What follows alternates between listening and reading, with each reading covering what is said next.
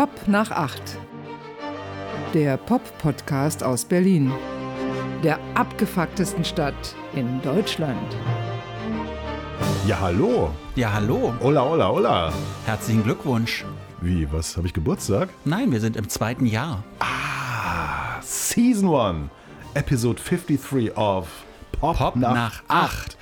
Der, Der Pop-Podcast aus Berlin. Und wie man ja eben hören konnte, Der, der abgefucktesten abgefucktesten Stadt in Deutschland. Ganz wichtig, dieser Zusatz da noch hinten dran. Diese Stadt ist so abgefuckt. Sie fuckt einen auch ab, ne? Also sie ist nicht nur abgefuckt, sie fuckt einen auch irgendwie noch ab. Wir haben unlängst auf Facebook ein wahnsinniges Lob von einem Kunden bekommen, hat er so gepostet. Äh, Ich will das jetzt gar nicht wiedergeben, weil- weil wir sonst beide wieder rot anlaufen würden. Und einer kommentierte, wieso muss eigentlich immer alles aus Berlin kommen? Ja.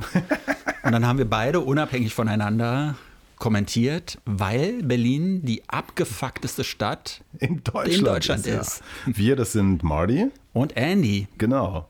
Und gemeinsam sind wir die abgefucktesten Podcaster In, in, Berlin. Deutschland. In Berlin, in Deutschland. In Berlin, in Deutschland. Ja, warum auch nicht? Hm. Wow, also ja, tatsächlich jetzt, ähm, wir haben in der letzten Episode gesagt ein Jahr, aber wenn man Ja. jetzt aufs Datum auch guckt, der Ausstrahlung, so jetzt sind wir rund und Genau. äh, das ist natürlich schon so ein Moment, wo man auch so ein bisschen demütig vielleicht wird Mhm. äh, und überlegt, was war da alles, was haben wir alles geschafft. Wir haben jetzt mal eine 25-stündige Sonderausgabe zusammengestellt. Nein, natürlich nicht. Ich kann mich an so wie gar nichts mehr erinnern, was ich irgendwann mal erzählt habe.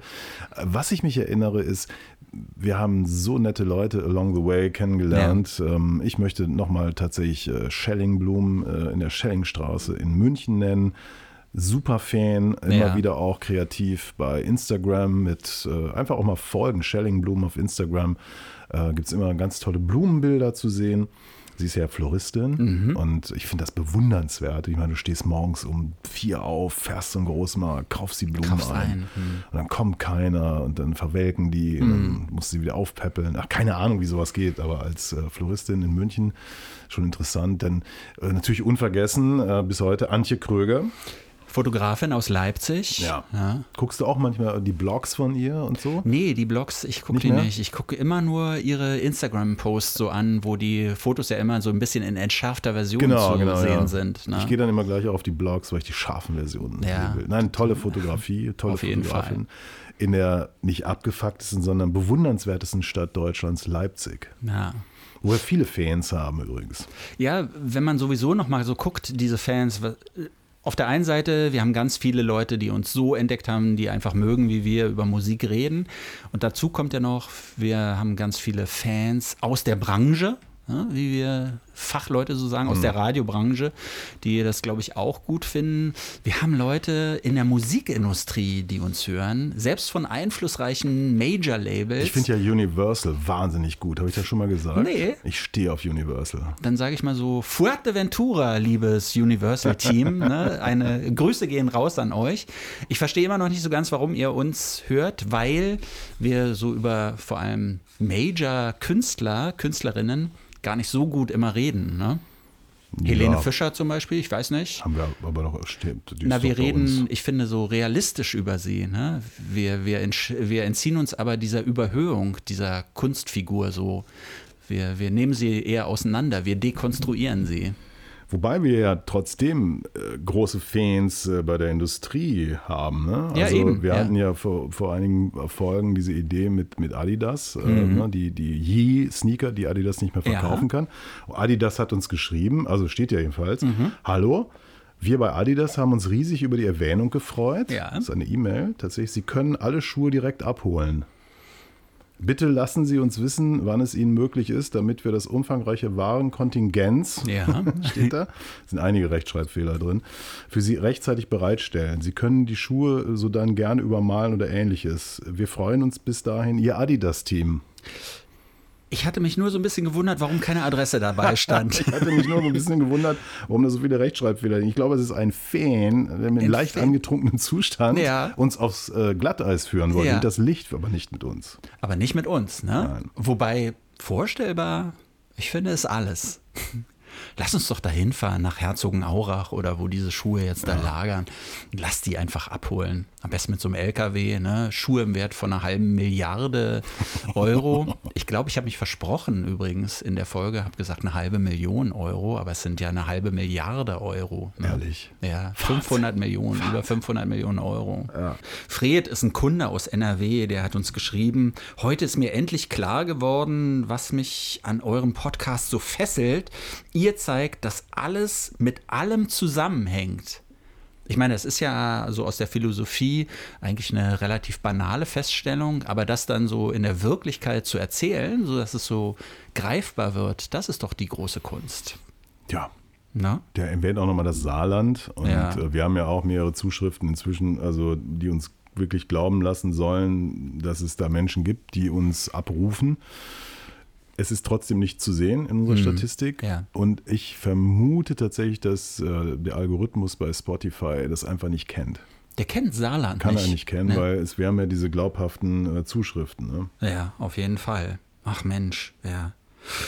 Er schlägt vor, ein Antidepressionstraining zu machen. Hm. Hä? Ihr seid eindeutig die Avantgarde, unterwegs in die Transzendenz. Next Level. Nehme ich einfach mal so Was an. hat er genommen? Was nehmen die da im, im Er hat ja Podcast geschrieben mit Pot, also wie Pott, ne? Wie ja. Ruhrpott. ja, aber das ist ja schon. Vielleicht ist er so aus Dortmund. wo Oder man- Pott wie Haschisch, Ach so, Ja. das ist deine Assoziation. habe ich so gedacht. Okay. Weil Fred machte so leicht bedrohten Eindruck. Ja. Nichts gegen Drogen, also in dem Ähm, ja. so jedenfalls nicht. Ne? Klar, Kinder, lass die Finger weg von Drogen, aber, aber wenn dann sowas rauskommt, warum nicht? Ja. Wir haben in der letzten Folge gar nicht über die ganzen Toten gesprochen, die, die wir wahrscheinlich mit zu verantworten haben, weil wir wieder an sie gedacht haben. An Vivian Westwood zum Beispiel. Du hast mir ja geschrieben, du bist gar kein Vivian Westwood-Fan. Das ist richtig. Ich bin nicht nur nicht kein Fan, sondern ich mag die nicht. Aber warum nicht? Ähm, diese Person, die ja damals mit Punkmusik äh, in Verbindung gebracht wurde, ja, Malcolm McLaren etc., diese, per jetzt kommt mein Sohn rein. Hallo was, Paul. was will er? Paul? Paulchen, komm doch mal her. Oh, eine Stärkung. Was haben wir denn da? Ist das denn noch warm? Ja, wenn es nicht warm ist, können wir es nicht essen. Mein Sohn Paul ist mich ein begnadeter Koch. Hat er selber gekocht? Ja, das sind selbstgemachte Gnocchi mit Garnelen. Vegan? Äh, weiß ich nicht. Paul, ist das, ist das vegan oder was ist das? Meistens vegan. Nein. Vegetarisch. Messi ist der Goat. Der Goat. Das können wir ja rausschneiden. Greatest of all times. Messi. Messi. Messi ist ein Idiot. Paul, weißt du, dass meine Wohnung eine Messi-Wohnung ist? Aber nicht so, wie du es meinst, glaube ich. Tschüss, Paul. Tschüss. Wie, kennst du die, die Sendung, die John Peel früher für Radio 1 gemacht hat? Ja, Da hatte er auch immer, da kam sein Sohn immer rein und brachte ihm die Shellac-Platte der Woche. wirklich? Ja, Aha. das könnten wir jetzt eigentlich auch machen. Die Shellac-Platte der Woche ist ja hier offensichtlich irgendwas mit Garnelen. Kalten Garnelen, naja gut. Vivian Westwood. Also, Warum hat er es nicht begründet, dass Messi der Goat ist? Ich glaube, das muss man heute nicht mehr. The greatest of all time. Ja, die jungen, weißt du, diese jungen Menschen, die, die äh, be- bewerten Fußball nach ihrem Geldwert. ja, So. ja. Aber dann müsste doch Ronaldo the greatest of all time sein. Ja, das ist dann wieder, aber der hat zu viele Abzüge in der B-Note. Hm. Das ist irgendwie.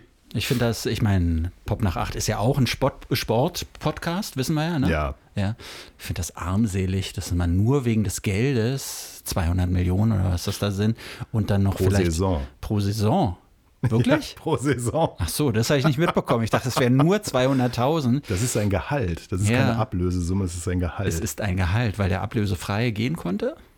Ja, ich war, ja, kann sein, aber ich weiß Mhm. nicht, was gekostet. Auf jeden Fall wusste er nicht, wo er ist, weil er meinte, es äh, sei schon völlig okay, in Südafrika zu spielen. Aber gut, Mhm. Stimmt, der- das habe ich auch gesehen, aber er erzählt, meinte ja. Saus, äh, Saudi-Arabien, ne? ja, Also Vivian Westwood, ne? ja, genau. Damals diese ganze Punk-Geschichte und so und, und äh, Gegenkultur, bla bla.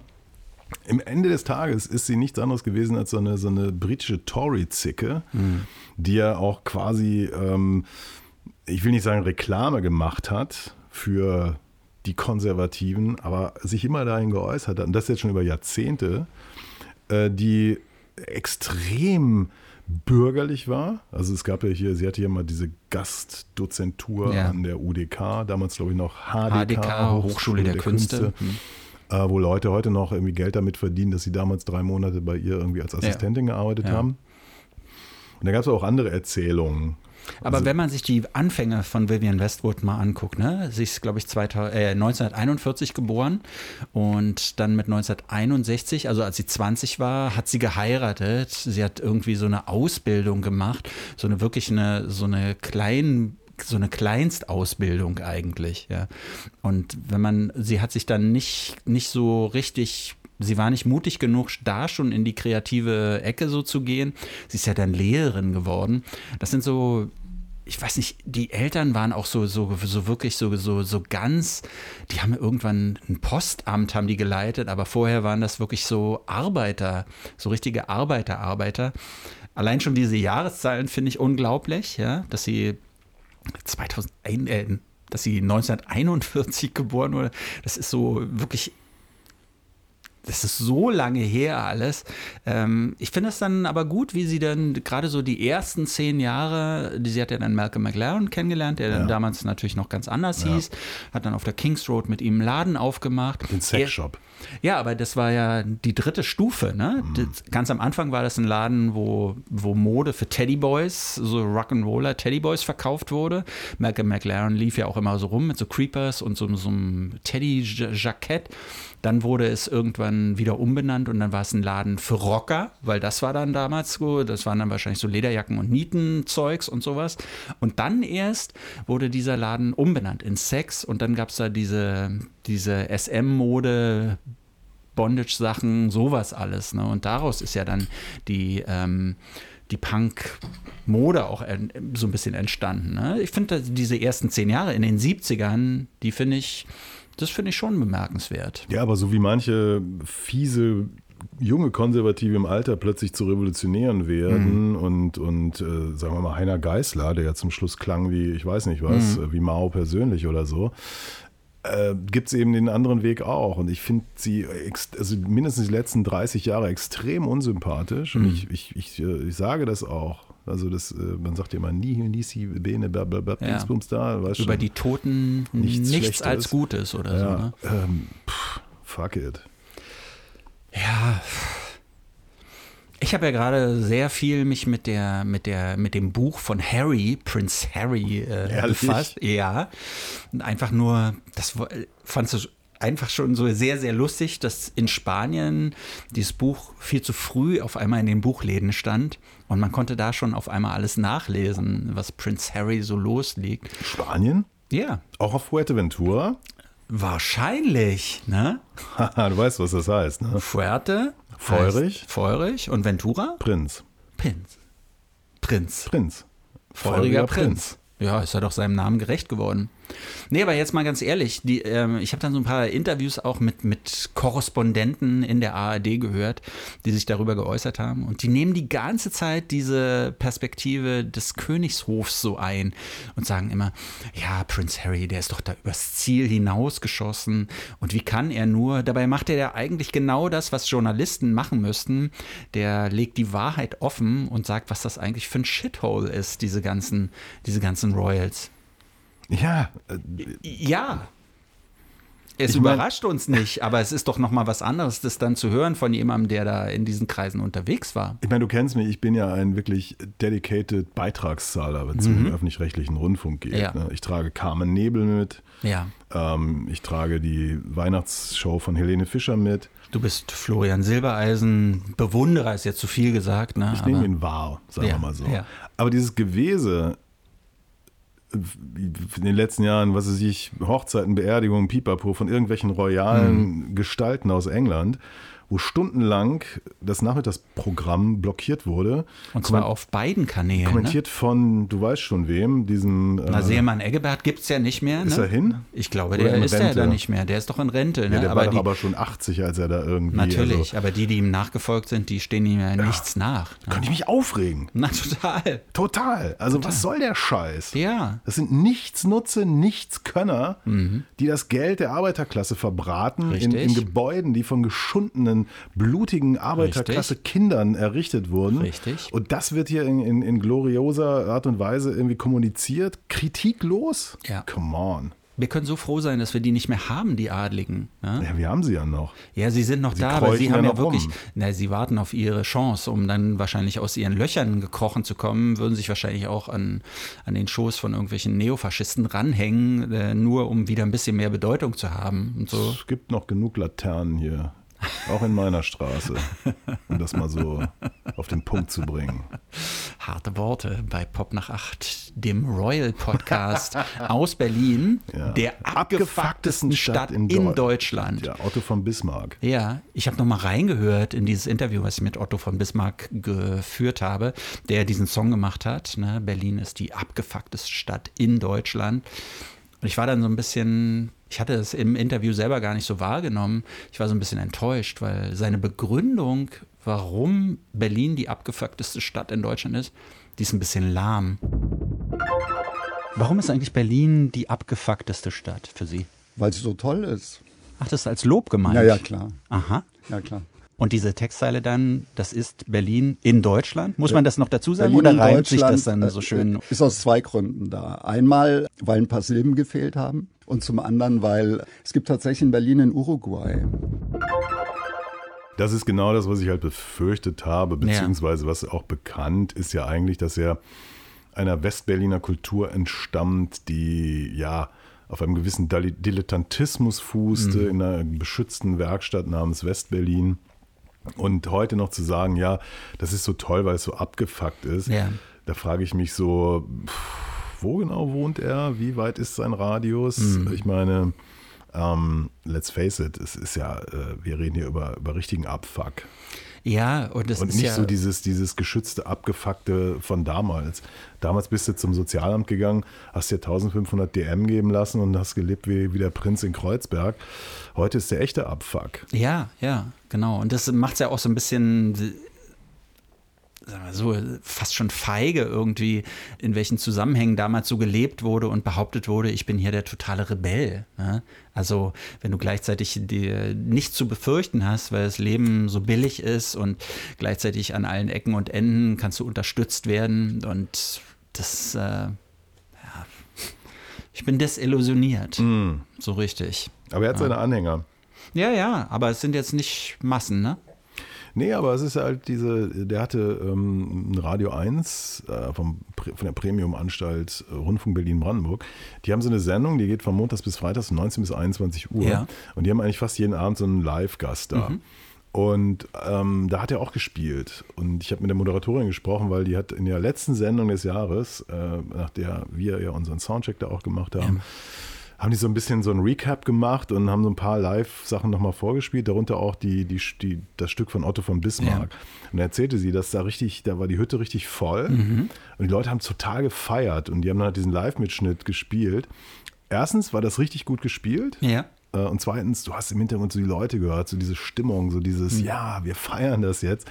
Dachte ich, na klar, es ist, wenn du dich so in so einer Blase da bewegst, so deine, deine Leute hast, irgendwie natürlich. Aber hat er die abgefuckteste Stadt gespielt? Ja, genau. Ja, gut, aber der Rhythmus von die abgefuckteste Mhm. Stadt, ich meine, das ist Under Pressure von Queen, beziehungsweise auch äh, Ice Ice Baby von Vanilla Ice, ne? Also ich meine, das ist schön geklaut, aber das ist ja ist ja auch so, so ein safe, so, so ein safes Ding. Ne? Da kannst du ja nicht viel falsch machen, wenn du den Rhythmus einigermaßen gut spielst.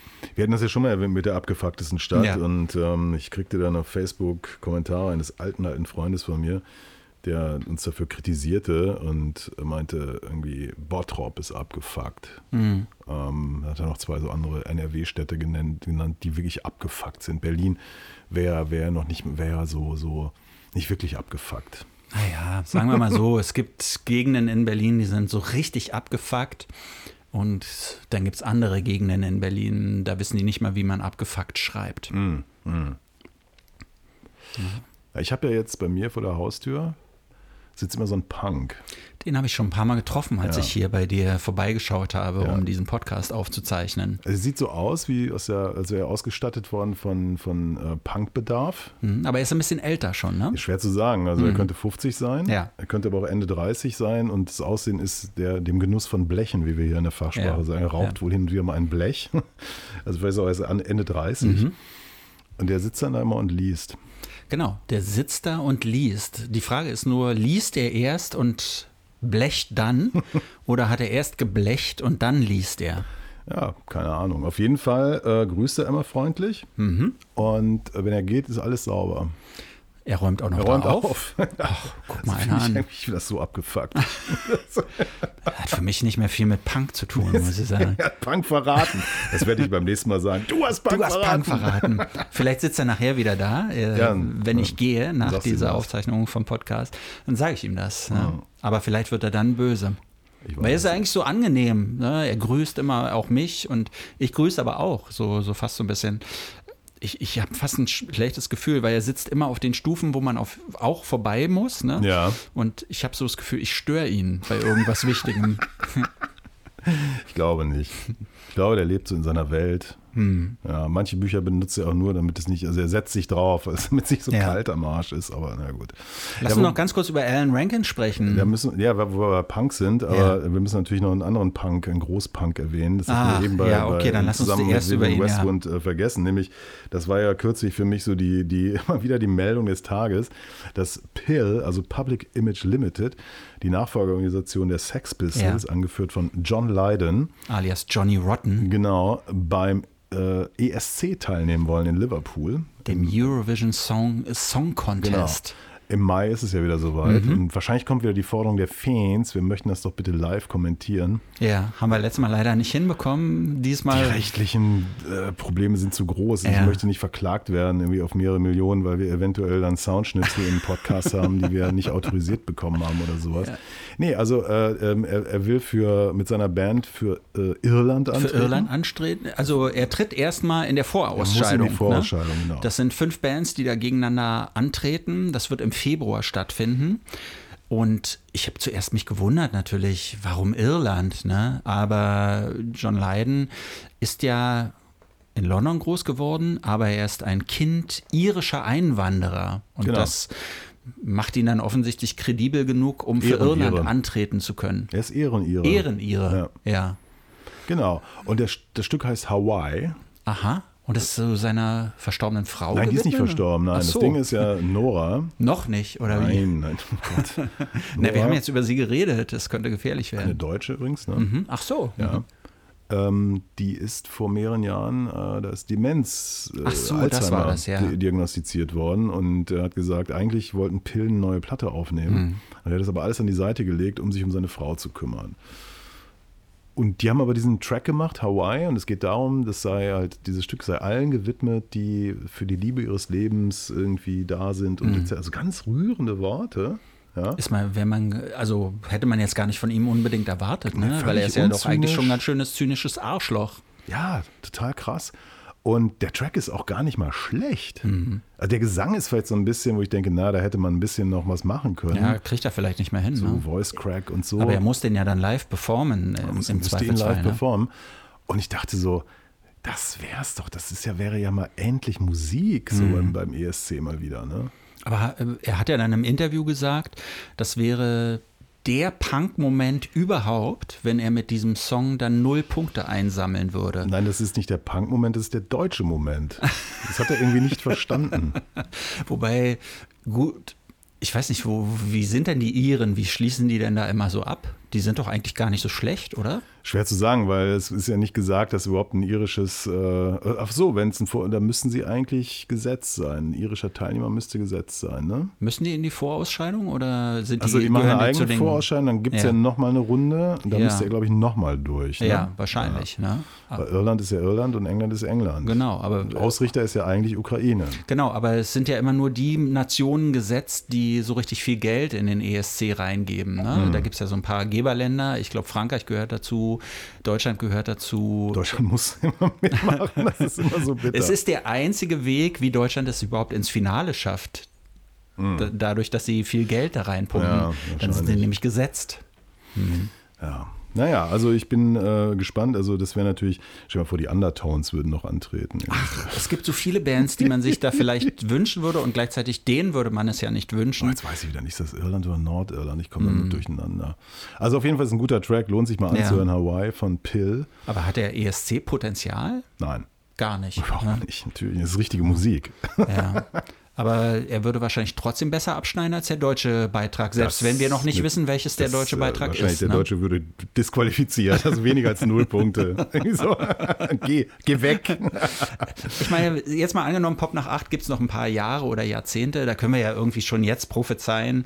Deutschland wird immer unter den letzten dreien so sein, ne? in den kommenden 20, 30 Jahren Natürlich. oder so. So, ja klar, klar. Mhm. Nee, aber ähm, schauen wir mal, wie das wird. Ist ja auch interessant. Äh, Liverpool hat sich gegen London durchgesetzt. Ja. Mhm. Also England hat gesagt, okay, wir machen das, weil in der Ukraine kann das aus Gründen jetzt gerade nicht stattfinden. Das wäre irgendwie nicht, das ist nicht schön. Mhm. Und ähm, Liverpool hat gesagt, wir machen das jetzt auch so, ein- wir machen, wir, wir werten das jetzt auf. Ja. Mhm. Wir machen auch so ein Kulturprogramm drumherum. Ich so, come on, Leute. Ja. No one gives a fuck. Aber so muss man es vielleicht machen.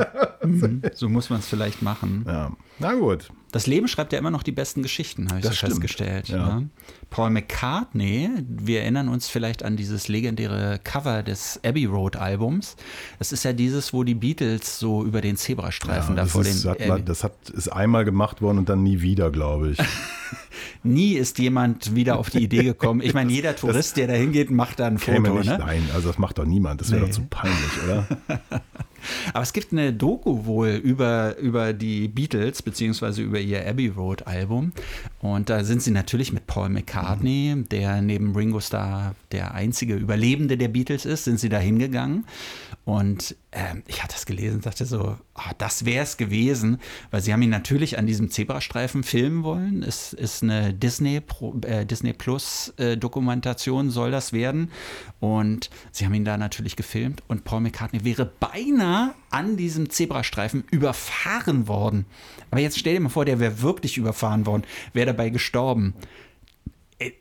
Ich meine, das wäre doch die Geschichte schlechthin gewesen, oder nicht? Wir haben über ihn gesprochen, du merkst schon wieder, ne? Ah, es wird gefährlich für Paul McCartney. Er sollte vielleicht nicht mehr rausgehen in den nächsten Wochen oder Monaten. Aber es findet sich in Social Media, vielleicht dann auch auf YouTube, ein Video über den gefährlichsten Zebrastreifen von London. Es ist nicht Mhm. der bei Abbey Road, sondern irgendwo anders. Da, das ist unglaublich, da gibt es irgendwie so Überwachungskameras.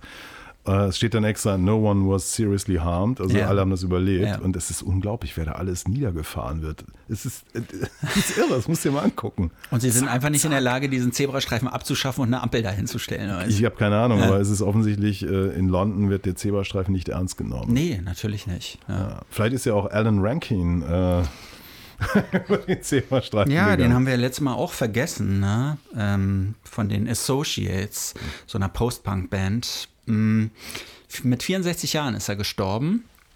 Äh, Ganz friedlich im Kreis seiner Familie, Okay. so hat sie es selber mitgeteilt. Ich musste erst mal nachgucken, die Associates, was haben die denn überhaupt für eine Musik gemacht? Aber dann wurde mir so ein bisschen klarer, warum man überhaupt über ihn sprechen sollte. Ähm, Alan Rankin und Billy McKenzie, die waren ja eigentlich so die Hauptbestandteile von den Associates und die wurden dann so in diese Schublade New Pop eigentlich so reingestellt, so Anfang der 80er Jahre. Es gibt so ein paar Songs von ihnen, die es tatsächlich sogar in die Top 20 damals der britischen Charts geschafft haben. Eigentlich unhörbares Zeug heute.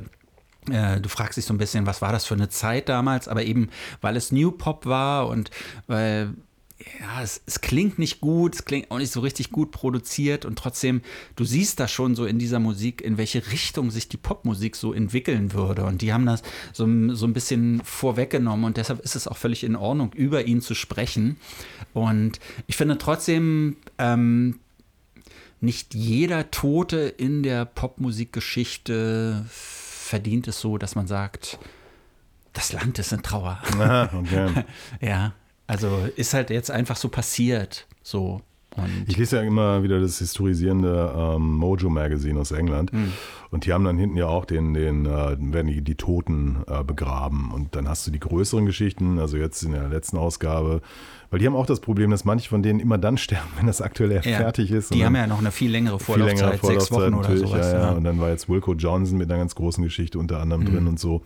Und dann hast du so die zwei, drei großen, sage ich mal. Ja. Und dann hast du hinten noch so eine, wie so, so Kleinanzeigen, wer so, wer so noch gegangen Mhm. ist. Und dann merkst du so, wie, wie so langsam so die Bewertung äh, sich verändert. Ja. Ne? Also die Figur hätte vielleicht noch vor fünf Jahren eine größere Geschichte gekriegt und ist jetzt nur noch so eine Fußnote, ebenfalls gestorben, so und so, und so im Alter von. Ah, es ist schon irgendwie bitter. Irgendwie Na, aber wenn fast jeden. Tag jemand stirbt, wie willst du denn damit umgehen? Ne? Es ist, ist ja auch total morbid und runterziehend, wenn du die, eigentlich die ganze Zeit nur Programm oder, oder ein Heft mit Nachrufen füllst. Das ist ja auch, das ist ja nicht Sinn der Sache, das ist ja nicht Sinn der Popmusik. Ja, aber ich sag mal, unsere Eltern und Großeltern haben ja auch am liebsten erstmal die Todesanzeigen in der Zeitung hinten gelesen. Ne? Natürlich, Einfach um klar. Mhm. auch zu gucken, ob man nicht selber vielleicht schon drin steht. Ich weiß nicht. Ich Alan Rankin, ich fand das nur interessant, weil der später auch so, ähm, die, ja, Professor ist, glaube ich, zu viel gesagt, aber er hat halt mit, mit Leuten, die Musik gemacht haben, so an der Uni zusammengearbeitet und hat mit so ein paar Studenten zusammen ein Plattenlabel auch gegründet. Und das war so ein Plattenlabel, wo so Bands wie Snow Patrol, glaube ich, auch zum Beispiel hervorgegangen sind. Ja, also so, so richtig, so richtig, richtig große Bands eigentlich. Inwiefern das dann sein Verdienst ist oder nicht, ich kann das nicht sagen, aber das ähm, zeigt dann zumindest, dass er noch so ein bisschen so, so Finger am Puls hatte. Ja. Ich finde es interessant, dass du hier Associates anbringst. Ähm, Ich habe jetzt letztens festgestellt, dass die 80er Jahre bei mir wirklich in weiten Teilen ein blinder Fleck sind. Also ich kenne ein paar Sachen natürlich, Ja. aber ich sag mal so Sachen wie Go-Betweens oder so.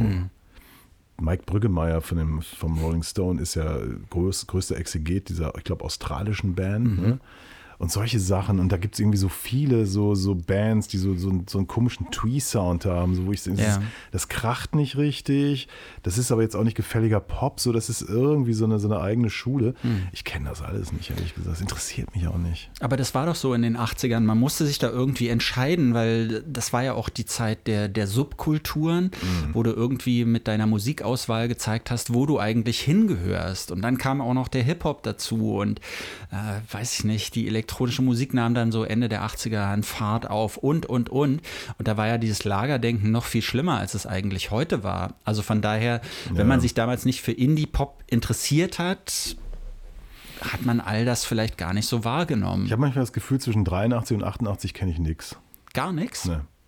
Nicht mal Depeche Mode, New Order? Ja, okay, aber Ja, sowas dann schon, oder? ja. Ich weiß nicht, wann fing das an mit Ja, was Bell, Bell and Sebastian zum Beispiel, weil du Ja, gerade sowas- gesagt hast, so eine Twee-Bands oder ja, sowas. aber das was zum Beispiel das, ja, ich weiß, dass es die gibt. Ich habe auch schon mal Sachen von denen gehört, aber das interessiert mich nicht. Nee, natürlich. Das ist ja dieses andere Ding.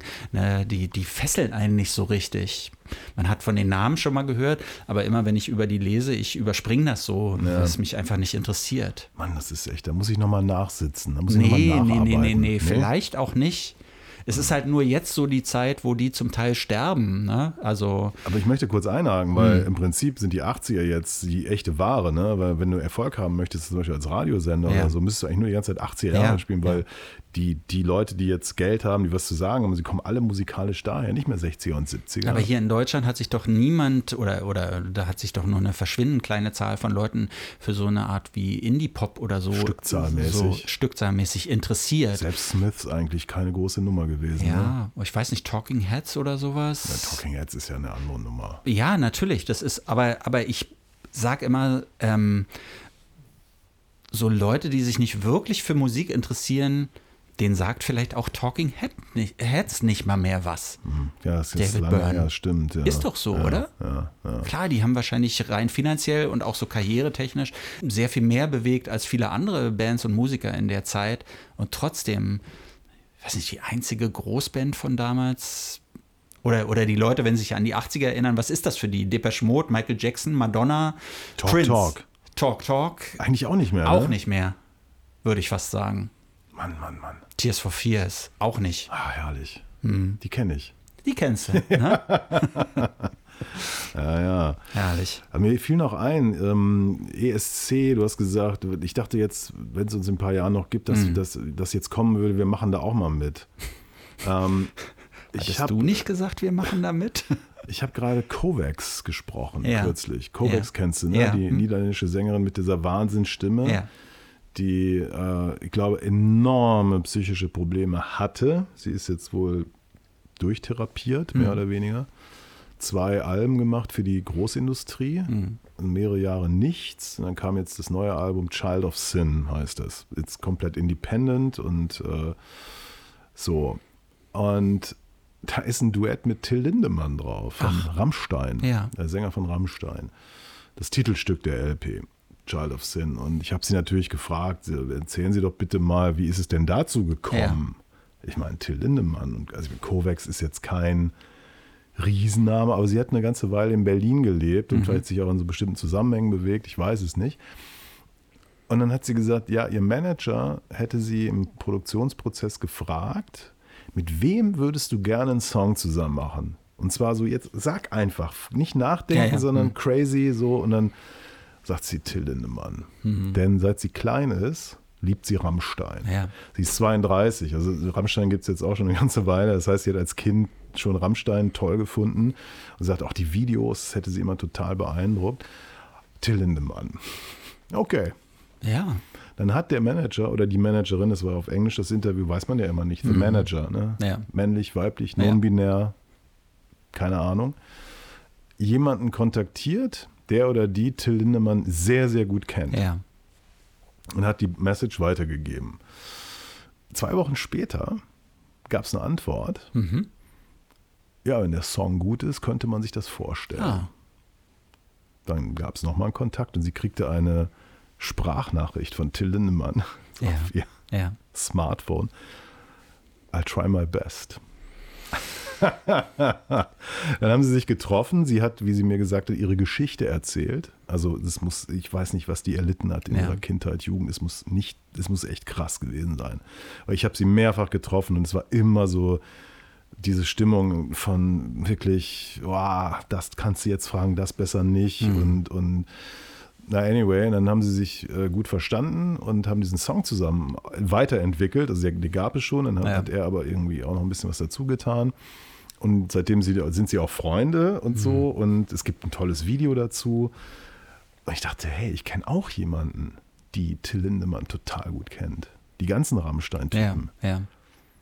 Sollten wir nicht mal fragen, ob wir irgendwie einen Song Ja, aber du kennst ja dann seine Antwort, ne? Wenn der Song Wenn der Song gut gut ist, könnte ich mir das vorstellen. Dann müssen wir echt einen guten Song haben. Oder wir sagen, habt, habt ihr nicht was und wir geben unser Bestes?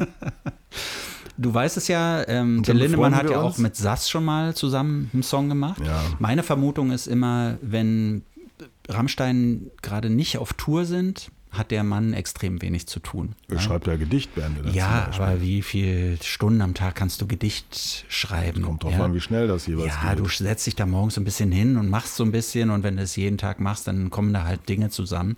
Also ich glaube, der hat wirklich, wenn Rammstein nicht auf Tour sind, extrem wenig zu tun oder wenn sie nicht gerade am neuen Album sitzen. Er ist ja gerade 60 geworden. Ne? Da wurde ja auch noch mal ein bisschen über ihn gesprochen, auch wegen der Ramsch, äh, wegen der Till Lindemann-Statue. Ich weiß nicht, ob du die gesehen hast. In Rostock ist für ihn so eine Figur aufgestellt worden. Nee, ich nicht gesehen, ja. Lebensgroß. Warum ne? in Rostock? weil er früher irgendwie eine Zeit lang in Rostock gelebt hat. Ich weiß nicht genau, ob das was mit seinem Schwimmclub zu tun hatte, wo Ach er so, geschwommen ist. Also, er wirklich in seiner ja, Jugend. ist ja eigentlich Leipziger. Genau, aber er Also hat der- eine Zeit lang in Rostock gelebt. Und de deshalb haben sie da in der Hochhaussiedlung, wo er gelebt hat, so eine Statue aufgestellt, die einen Tag vor seinem Geburtstag äh, aufgestellt wurde. Toll. Und am nächsten Morgen war sie geklaut. Nein. Ja. Sie ist halt weggenommen Sag mal, worden. ne? Tokyo Hotel mit der Tour. Was ist eigentlich mit dem Tokyo Hotel Tourbus? Ist Der ist nicht wieder- der ist nicht wieder- nee, ich ich hör Mit dem immer- haben sie die Till Lindemann-Statue Ich höre abtransportiert. immer den Kaulitz-Podcast, ne, die beiden Kaulitz-Brüder. Ja. Übrigens herrlich, was die immer sagen. Lecker, lecker Zuckerbäcker, sagt der eine immer. Die trinken ja so Cocktails, ne? Ach so. Wie, während wir immer Wein nur trinken. Aber nur die haben, die haben in jeder ihrer Folge trinken die so einen richtigen Cocktail. Mhm. Ne? Und vor allem Bill ist so ein, ich glaube fast schon ein Alki irgendwie. Also weil Oh. der trinkt alles Mögliche durcheinander und sowas. Und äh, der, ich glaube, der ist Alki. Ne? Und der sagt immer, ah, lecker, lecker Zuckerbäcker, wenn, wenn er irgendwie so, so einen Drink da trinkt. Das wäre, als wenn wir immer Olla Olla sagen würden. Und das würden wir niemals wagen. Ne? Ja. Also jedenfalls, äh, diese Statue ist da geklaut worden sofort und ähm, Sie sah aber auch gar nicht wie er aus. wie die, ja, wie die Cristiano Ronaldo-Statue. ja, exakt so, wirklich. Ich könnte mir fast vorstellen, dass der äh, Till Lindemann es selber in Auftrag gegeben hat, weil er sich irgendwie so ein bisschen unangenehm berührt fühlte, wie er da dargestellt wird. Geil. Ja, die ist jedenfalls weg. Ich Woraus, aus was für Material bestand die? Weißt die, du das? das war irgendwie so, weiß nicht, Styropor. was ist das? Nee, Kupfer, Messing, irgendwie. Nee, also Kupfer. irgendwie so eine, so eine Metallstatue war das. Wow. Ja. Mhm. Und die wird dann mal bei irgendeinem Rammstein-Konzert eingeschmolzen. So. Nee, nee, die steht da, bin ich mir ziemlich sicher, in irgendwie einer dieser Wohnungen da in Rostock in, in diesen Plattenbauten. Aber wenn er so. sie selber als, wenn er sie selber hat klauen Ach so, lassen. wenn er sie selber hat klauen lassen, ja, vielleicht hat er daraus einen Teppich weben lassen. einen Super. metallischen Teppich. Ja. Das habe ich gar nicht mitgekriegt. Stark. Mhm. Toll. Ja. Ja. Ja. Auf jeden Fall, du merkst, so, manchmal sind die, die also, also Kovacs hat gesagt, es sei für sie echt ein Wunder gewesen. Ja. Ne? Und ich finde es toll, dass sie, ich meine, sie hat gesagt, ja, sie, ich habe sie ja gefragt, warum es so lange mit der neuen Platte gedauert hat. Das fünf Jahre, glaube ich, oder so. Ne? Knapp Mhm. Ja. fünf Jahre. Und ja, natürlich Covid und sie war in Therapie. Und ich so, okay. Okay. Und dann passiert dieses Wunder, Till, also ich meine, das muss für sie wirklich was ganz, ganz Großes sein. Jetzt sind sie befreundet und Mhm. das ist doch toll, oder? Ist ja auch toll. Und ich meine, Till Lindemann, ich, der ist ja gar nicht so unnahbar, ne? Der ist halt Nee. schüchtern auch auf seine Art. So. Äh, wenn man den mal hört, wie der normal im Interview spricht, nicht mit diesem rollenden. Ja, R, ja. nicht die Kunstfigur Till Lindemann, macht er ja ganz, ganz selten. Er gibt ja so gut wie keine Eben, Interviews. genau, ja. Aber er hat mal mit dem einen von der Kelle Family, ähm, die sind mal irgendwie in den USA so ein, so ein Fluss, den Yukon River oder sowas, sind die so lang gerudert und da ist ein Buch draus entstanden, auch mit vielen Fotos. Und da gibt es ein so ein Interview, was die beiden gegeben haben beim Deutschlandfunk und zwar mit der Kollegin Juliane Reil. Die hat das damals moderiert und hat mit den beiden gesprochen. Und du erkennst Till Lindemann nicht von der Stimme. Du, du würdest niemals denken, dass das Till Lindemann ist, weil er redet abseits der Kunstfigur. Er hat sich verabschiedet da von, von, von diesem Rammstein-Status Ja, ja. praktisch. Völlig, völlig überraschend. Also, Aber ist das dieser Kelly-Typ, der, es gab mal bei Arte, durch die, durch die Nacht mit Hündinnen Kelly, Kelly und Flake? Also er scheint irgendwie so rammstein Joey zu Kelly sein. war das, glaube ich. Das ist der, der, glaube ich, auch diese Triathlons macht Genau, und genau, sowas. genau. Und Dieser, so ohne ein Essen durch Deutschland. Genau, so ein Extremsportler und so. Ja, ja. Genau, der war das. Ah, okay. Ja. Ja. hm, ja. Also hat er jetzt Till hat er und, und Flake hat er. Fehlen nur noch die genau, anderen. fehlen vier. noch die anderen, deren Namen man ja gar nicht weiß, oder? Paul heißt einer. Das weiß ich nur, weil dein Sohn auch Paul Ja, heißt. und dann gibt es noch den anderen. Wie heißt der? Der andere Gitarrist und der Bassist und der Schlagzeuger. Genau, die gibt es auch noch. Aber interessant, dass man deren Namen gar nicht richtig weiß, Ja. wenn man kein richtiger Rammstein-Fan ist. Wir ne? kommen ja auch eher vom, also ich komme eher vom Jazz. Kommst vom Jazz, ja. Wir müssen noch ganz kurz, bevor wir uns mit unserem Klassiker besprechen, äh, unseren Klassiker so rausholen, müssen wir noch ein paar kleine Geschichten besprechen. Gary Glitter, die Älteren unter uns werden sich erinnern, dieses Schwein, der sich an Kindern vergangen hat, äh, versuchte Vergewaltigung und Kindesmisshandlung sind ihm, glaube ich, vorgeworfen worden. Der ist ja zu 15 Jahren Haft verurteilt worden. Und in England ist das so ähnlich wie bei uns. Äh, Die Strafe kann irgendwann zur Bewährung ausgesetzt werden. Man wird dann entlassen. Und er sitzt extra in so einem Gefängnis für Sex Offenders, also für Sexualstraftäter. Und der hätte jetzt im Februar ist die Hälfte seiner Zeit abgelaufen, dieser 15 Jahre. Und das bedeutet, er kann vorzeitig entlassen werden. Und dann haben sie ihm angeboten, ob sie ihn jetzt erstmal in den offenen Verzug äh, rüber hieven. Das bedeutet aber, dass er seine Zelle verlassen müsste und in ein anderes Gefängnis muss. Und Gary Glitter, der so ein Glamrock-Star vor allem in den 70ern war, hat abgelehnt. Aus Ja. Angst, weil er das Gefühl hat, wenn er das machen würde, würde er zur Zielscheibe werden und würde wahrscheinlich bestraft werden. Zu Recht. Ja, er ist zwar ein Schwein, aber nicht blöd. Also das hat er richtig analysiert. Mir ist das ja extrem unangenehm, weil ähm, in den 70er Jahren, also als ich auch noch sehr Ja. klein war, elf, zwölf Jahre oder Man so. fand Gary Glitter ganz gut, oder? also natürlich, es gab die Rubettes, Mud, Ja. Sweet, ähm, Smokey, wie sie alle ja. hießen und so weiter und so fort. Aber ich war totaler Gary Glitter-Fan. Ja. Also Rock'n'Roll Part 2 Ja. ist für mich, war so der größte Song überhaupt. Mhm. Ich mir fast eine Gary Glitter-Platte gekauft, aber ich hatte das Geld nicht und so. Ne? Ich Mhm. fand das immer richtig super. Und dann Jahrzehnte später kommt das dann raus und dann denkt man so, oh nein und furchtbar, ja. Ja. Und ich habe mich dann echt schlecht gefühlt. Na gut, aber das war ja der Musik nicht anzumerken, ne? Was er für ein Schwein ist eigentlich. Nee, das nicht, aber wenn überleg mal, ich hätte mir eine Platte gekauft, dann wäre ein gewisser Teil des Geldes ja ihm zugute gekommen. Ja, Und- du wärst mitschuldig, hättest dich ja, mitschuldig gemacht. Ja, Mhm. ja. Ich frage mich immer, wenn dann so eine Leute, wenn der dann im Februar wirklich entlassen wird, was macht der denn? Der kann ja in England oder in Großbritannien eigentlich nicht mehr leben. Ähm, in Vietnam, wo er, glaube ich, damals verhaftet wurde, weil er sich da äh, an den Jungs vergangen hat, da darf er ja wahrscheinlich auch nicht mehr hin. Wo, wo, was bleibt denn so jemandem noch? Ja, so, muss halt im Knast bleiben, ne? Na, ich glaube, dass er Geld hat, ne? weil Ja? er hat die Songs ja damals geschrieben. Ne? Und ich, auch Das wenn spielt doch keiner mehr. Du wirst Musik. lachen, der ein oder andere Song wird ja sogar in, in Filmen verwendet. Echt? Ne? Ich habe äh, neulich. Wanna be in my gang, my gang. Ja, so, Echt? weil das, naja, das sind so ikonische Songs, die für so eine bestimmte Zeit halt stehen. Und deshalb, so skrupellose Filmemacher nehmen dann sowas. Äh, vielleicht auch in der Hoffnung, dass da so ein bisschen Kontroverse entsteht und ihr Film auf die Art und Weise so ein bisschen Publicity bekommt. Aber so ganz gecancelt ist der noch nicht. Ja. Ja. Soll, soll, soll da irgendwie, soll verschimmeln. Da. Hm. ja, ja, auf jeden Kann Fall. man, nicht, kann man auch ja. nicht resozialisieren, glaube Ja, ich. ja. Obwohl, das darf man ja auch nicht mehr sagen heutzutage, oder? Kennst du eigentlich Paula Paula? Nee. So eine deutsche Band. Die, ähm, da ist die Sängerin Marlene Koll, die war bislang so solo unterwegs, ist die Sängerin von Paula Paula. Und es gibt einen Song von Paula Paula und ich möchte den hier so an, an dieser Stelle besonders empfehlen. Ähm, er heißt Kaputtes Gerät und er geht so in diese Deutsch-Post-Punk-Ecke, aber ist wirklich super gemacht. Und da gibt es so eine schöne Zeile, ähm, wenn die Grünen an der Spitze stehen und wir im Tesla unsere Runden drehen, wird alles gut. Ist natürlich ironisch gemeint. Und erstens ist ein Hammer-Song, ja. Der Rest von Paula Paula, den ich bisher gehört habe, hat mich nicht so überzeugt, aber das, das würde ich fast so in so eine Ecke stellen wie Betteroff. So, ja. Also das, das so als Tipp.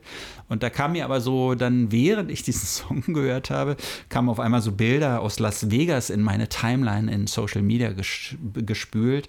Da gibt es ja die Consumer Electronics Show und ich weiß nicht, ob du es gesehen hast. Nee. Ähm, Elon Musk, also beziehungsweise Tesla, die haben da so eine Art Loop gebaut. Also man könnte auch sagen, unter Tage eine Straße, Da kann man eine Runden drehen. da wirst du Seine. dann abgeholt. Wenn du zu Fuß die Strecke gehen würdest, dann würde es 20 Minuten dauern, aber da fahren halt so Teslas mit Fahrern und dann dauert es nur zwei Minuten. Dann, dann hast du den Strip von Las Vegas überwunden.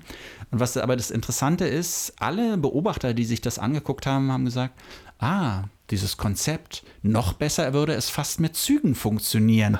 Weil eigentlich Züge unter Tage, so in fest, vorgefertigten Straßen, die haben ja nur einen Fahrer. Ja. Und da siehst du halt diese Tesla-Autos. Ja.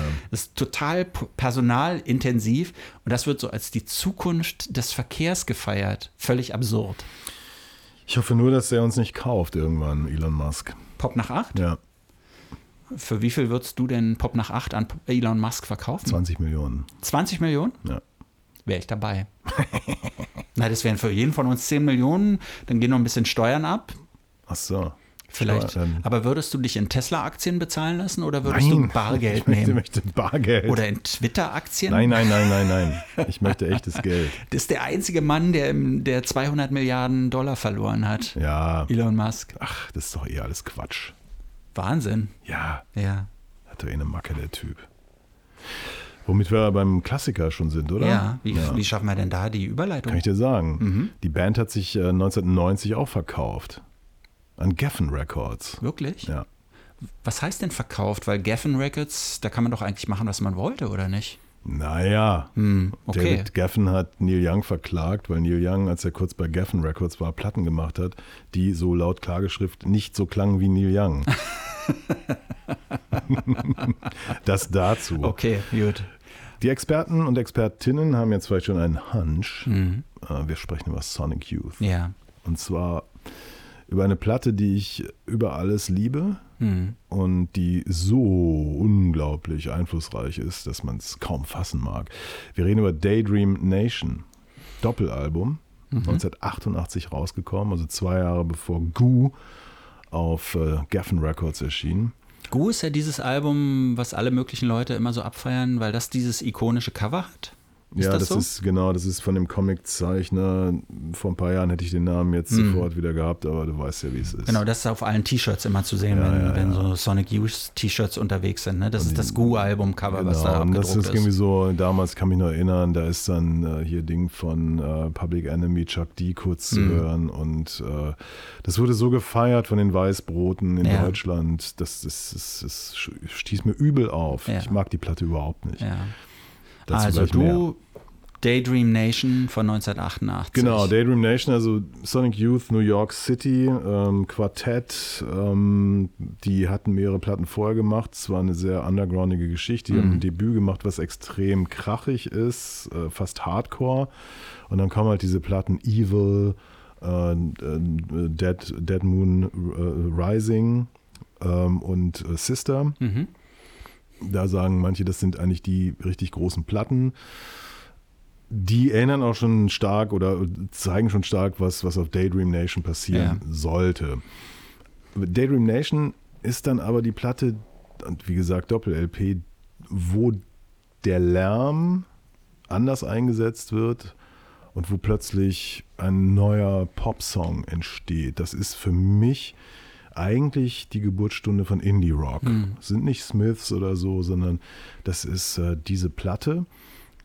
Denn, also wenn man dann mal guckt, was, was in Deutschland später passiert, also ich sag mal Sonic Youth, äh, nicht also, äh, Tokotronic, diese, diese ganzen Schulen, die es damals in Hamburg und was weiß Ja. ich wo gibt, orientieren sich so extrem an, an, an der Ästhetik dieser komisch gestimmten Gitarren, ja, wo du nicht weißt, was ist das jetzt eigentlich, wie ist die Gitarre da gestimmt, was spielen die da. Und ähm, die müssen das alle, also alle, die danach, also die damals so in diesem Alter waren sagen, ich mache jetzt eine, wir machen bald eine Band oder wir machen jetzt eine Band, die haben das alle gehört. Jan Müller von Tokotronic übrigens sagt, das ist die nicht so gute Platte, die davor seien besser. Mhm. Das finge ja schon damit an, dass ein Gerhard Richter Cover äh, gemacht wurde, nämlich äh, die bei, also es sind zwei Kerzen, ne? einmal Ja. die Kerze 82 und auf, dem, auf der Rückseite ist die Kerze 83. Das fand er schon nicht gut. Das, finde es- ich dass Gerhard Richter dieses Plattencover praktisch, er hat es ja nicht gestaltet. Er hat es einfach die- autorisiert. ja. Sie mussten ihn fragen, ja. Und ich finde es, ich finde es genial. Es ist Ja. einfach ein geniales Cover. Teenage Riot ist ein Mörder-Song, damit geht die Platte irgendwie los. Und, und die, die geht ja so durch. Und du hast, gehst durch die, durch große Pop-Momente, durch, durch ja, ruhige Phasen, du gehst in den Lärm rein und so. Ähm, was für eine Platte. Natürlich kommt das alles aus, aus so einer bestimmten Avantgarde-Schule in, der, in New York, also so die Downtown-Szene. Ähm, da gibt es so einige Figuren, die das mit den Gitarren erfunden Mhm. haben. Und ich kenne Leute in New York, die so ein bisschen dabei waren, die Sonic Youth verabscheuen. Insbesondere Thurston Moore, Mhm. der sich ja als extremer Auskenner geriert. Ja. Äh, diese gigantische Plattensammlung mit Kim Gordon, der Bassistin, die ja auch waren ja verheiratet. Äh, die muss eine unfassbare Plattensammlung gehabt haben. Und, äh, aber da ist es so, weil die sagen, die haben nie äh, wirklich ihre Einflüsse benannt, explizit, und haben nie den Respekt an bestimmte Leute gegeben, ne, sondern haben das benutzt und haben damit diese Karriere gemacht. Und ähm, wurden aber sakrosankt, muss man einfach so sagen. Also wie gesagt, Gu ist für mich keine gute Platte. Mhm. Ich habe die damals auch genau zu dem Zeitpunkt live gesehen. Ich fand es furchtbar. Kenne aber wiederum Leute, die haben ein paar Jahre vorher Sonic Youth Ja. gesehen in kleinen Läden und sagten, das sei life-changing gewesen. Und danach passiert natürlich noch eine ganze Menge. Die haben wahnsinnig viele Platten noch gemacht, die mich aber alle nicht mehr wirklich interessiert haben. Trotzdem war das, war die, die Ikone war jetzt an die Wand gehängt und es ist irre, äh, über wie viele Jahrzehnte, muss man ja schon sagen, dass immer weiter gesponnen wurde und immer erzählt wurde, dass das die ganz große Kunst ist, die wir da jetzt hören. Also Thurston Moore, Lee Rinaldo, äh, Kim Gordon als Grand Dame der Indie-Szene. Und dann kommt ja diese schmutzige Trennung. Und ich habe auch das Buch von Kim Gordon gelesen. Leider viel zu wenig schmutzige Wäsche. Was hätte man da alles Schönes erfahren können?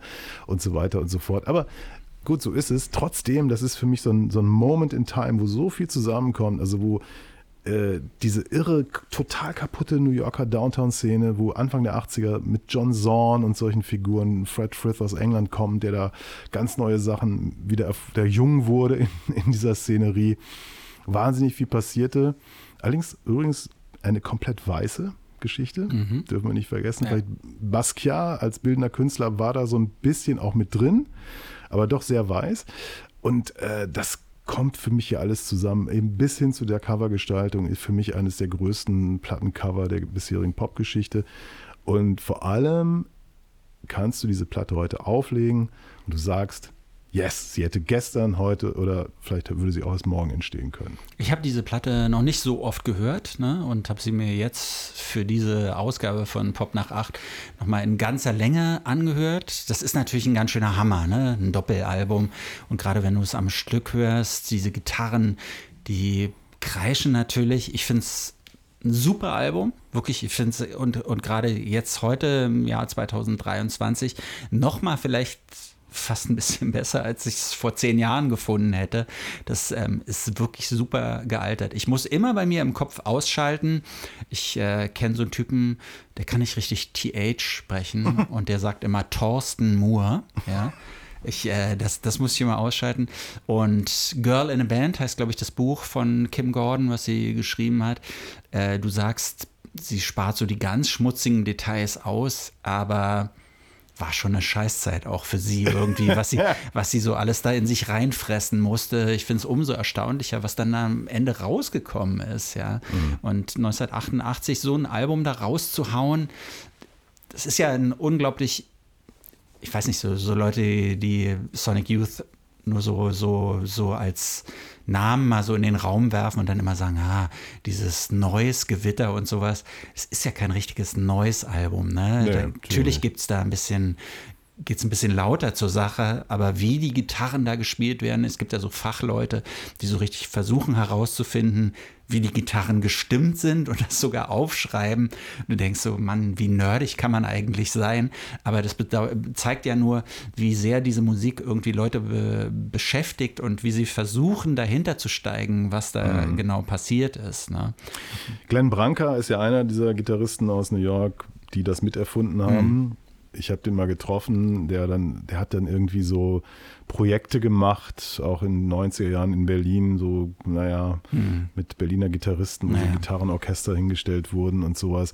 Wo ich auch schon dachte, ja, Junge, du hast es erfunden, aber David Geffen bezahlt halt äh, Sonic Youth klar, und nicht dich. Ja. Das ist, war so ein komisches äh, Ding. Und was ich Sonic Youth tatsächlich nicht verzeihe, ist, ist es okay, das Geld von Geffen zu nehmen, mhm. aber was ich nicht, ihnen nicht verziehen habe, ist, dass sie in, im Zuge dieser bescheuerten Historisierung Daydream Nation mal auch komplett gespielt haben. Ja. Auf so einer Tour. Ja. Und das hasse ich total. So Dieses, ein Album zu spielen. Genau, ja. wir, wir mhm. als Band spielen, da gab es ja verschiedene andere. The Cure haben das gemacht. New Order haben es, glaube ich, auch schon New öfter Order gemacht mit verschiedenen und, Alben und, und so. Ne? Natürlich ne? Kraftwerk. Ja, ja. Wir wollen das nicht mhm. unter den Teppich kehren. Und ich dachte so, nee, mhm. das ist übelster Arzi-Fazi-Scheiß und äh, das sollte man nicht tun. Aber sie Na gut, getan. das hat natürlich finanzielle Gründe. Ne? Du versuchst irgendwie für Leute, die damals nicht dabei waren, so einen Moment zu kreieren, so, so als könnten sie jetzt dieses Album nochmal in Gänze hören und auf der anderen Seite ähm, versuchst halt auch die alten Seelen nochmal zu bedienen, die irgendwie sich dann vielleicht nochmal jung fühlen können. Aber es ist natürlich, ich finde es äh, vom künstlerischen Standpunkt aus, finde ich es eigentlich eine Bankrotterklärung. Für so eine Band, also ja. The Cure, die sowieso ja immer alles gleich spielen, finde ich es mhm. letztlich okay. Aber ich meine, eine Band, die sich eigentlich immer als Avantgarde oder lange Zeit als ja. Avantgarde verstanden ja. hat und let's face it, Lee Rinaldo und Thurston Moore fahren bis heute dieses Ding, also beide als, als Thorsten, Entschuldigung, als Solokünstler. Ähm, fahren das ja bis heute, dieses Teil, und Leute fallen immer noch drauf rein, muss ich dann davon mhm. fast sagen. Äh, wenn sie hingegangen wären und hätten gesagt, wir machen jetzt eine Neuinterpretation oder wir, wir machen da irgendwas mit dem Material, dekonstruieren das oder gehen da nochmal mit um, aber sich die Langeweile zu geben, ja. eine, eine, Musik zu spielen, die zu dem Zeitpunkt 30 Jahre alt mhm. war oder so, finde ich, find ich nicht schön. Cash it in. Ja. Ja, das ist jetzt schon wieder so ein trauriges Ende, ne? Aber Cash It In ist wiederum, es macht mir Spaß. Jetzt naja, Gedanken, aber Adidas. ist vielleicht gar nicht so traurig. Es ist eine super Platte, die nach wie vor da ist und die man sich ja. anhören kann und wo man sich selber das behaupte ich jetzt einfach mal, selbst wenn man schon alt ist, sich nochmal jung fühlen kann. ich habe mich damals, als sie rauskam, wahnsinnig alt gefühlt. Ja? ja? Warum das? Weil ich alt sein wollte. Ich wollte nicht jung sein. Na, du bist ja eine alte Seele. Ja. Ich, ich kenne dich ja nicht als 20-Jähriger, aber meine Vermutung ist, dass du damals schon so ähnlich warst wie heute. Ich kam schon unrasiert zur Welt. Mhm. Und das muss ich vielleicht auch noch sagen. Ich war ja damals, ähm, war ja eher so im Free Jazz zu Hause. Ja. Und das war übrigens auch die Platte, die mich wieder so zu sowas wie, wie Rockkultur, Ja. wenn man das so nennen möchte, gebracht hat. weil Ich so dachte, ach guck mal, Mhm. da gibt es ja auch kreative Geister oder so. Und das ist ja ein Sound, der mich auch anspricht. Ja. Also danke Sonic Youth für Daydream Nation. Und äh, wir müssen jetzt gleich Till Lindemann anrufen, ne? Ja, Für unseren Hit. ja. Ich, ich wähle schon mal. Ich, ich, Ich verabschiede mich hier an dieser Stelle schon mal, ja. Und ich gebe mein Bestes. Empfehlen Sie uns weiter, denn nach einem Jahr Pop nach acht wird die Season One natürlich fortgesetzt. Natürlich, klar. Und es wird ein zweites Jahr geben, ein drittes Jahr. Ja. Und Also wir sagen das jetzt wirklich mal, ne? Nochmal liken, weiterempfehlen, folgen. Das sind ja die drei Optionen, die man machen kann. Ne? das wusste ich bis jetzt nicht. Ja, geht alles. Ja. Tschüss. Tschüss. Das war's schon wieder mit Pop nach 8. Kommentare zur Sendung gerne per Mail an mail at popnach8.berlin oder direkt über die Webseite popnach8.berlin. Noch mehr Ausgaben von Pop nach 8 mit Andreas Müller und Martin Böttcher fast überall da, wo es Podcasts gibt. Please hang up and try again.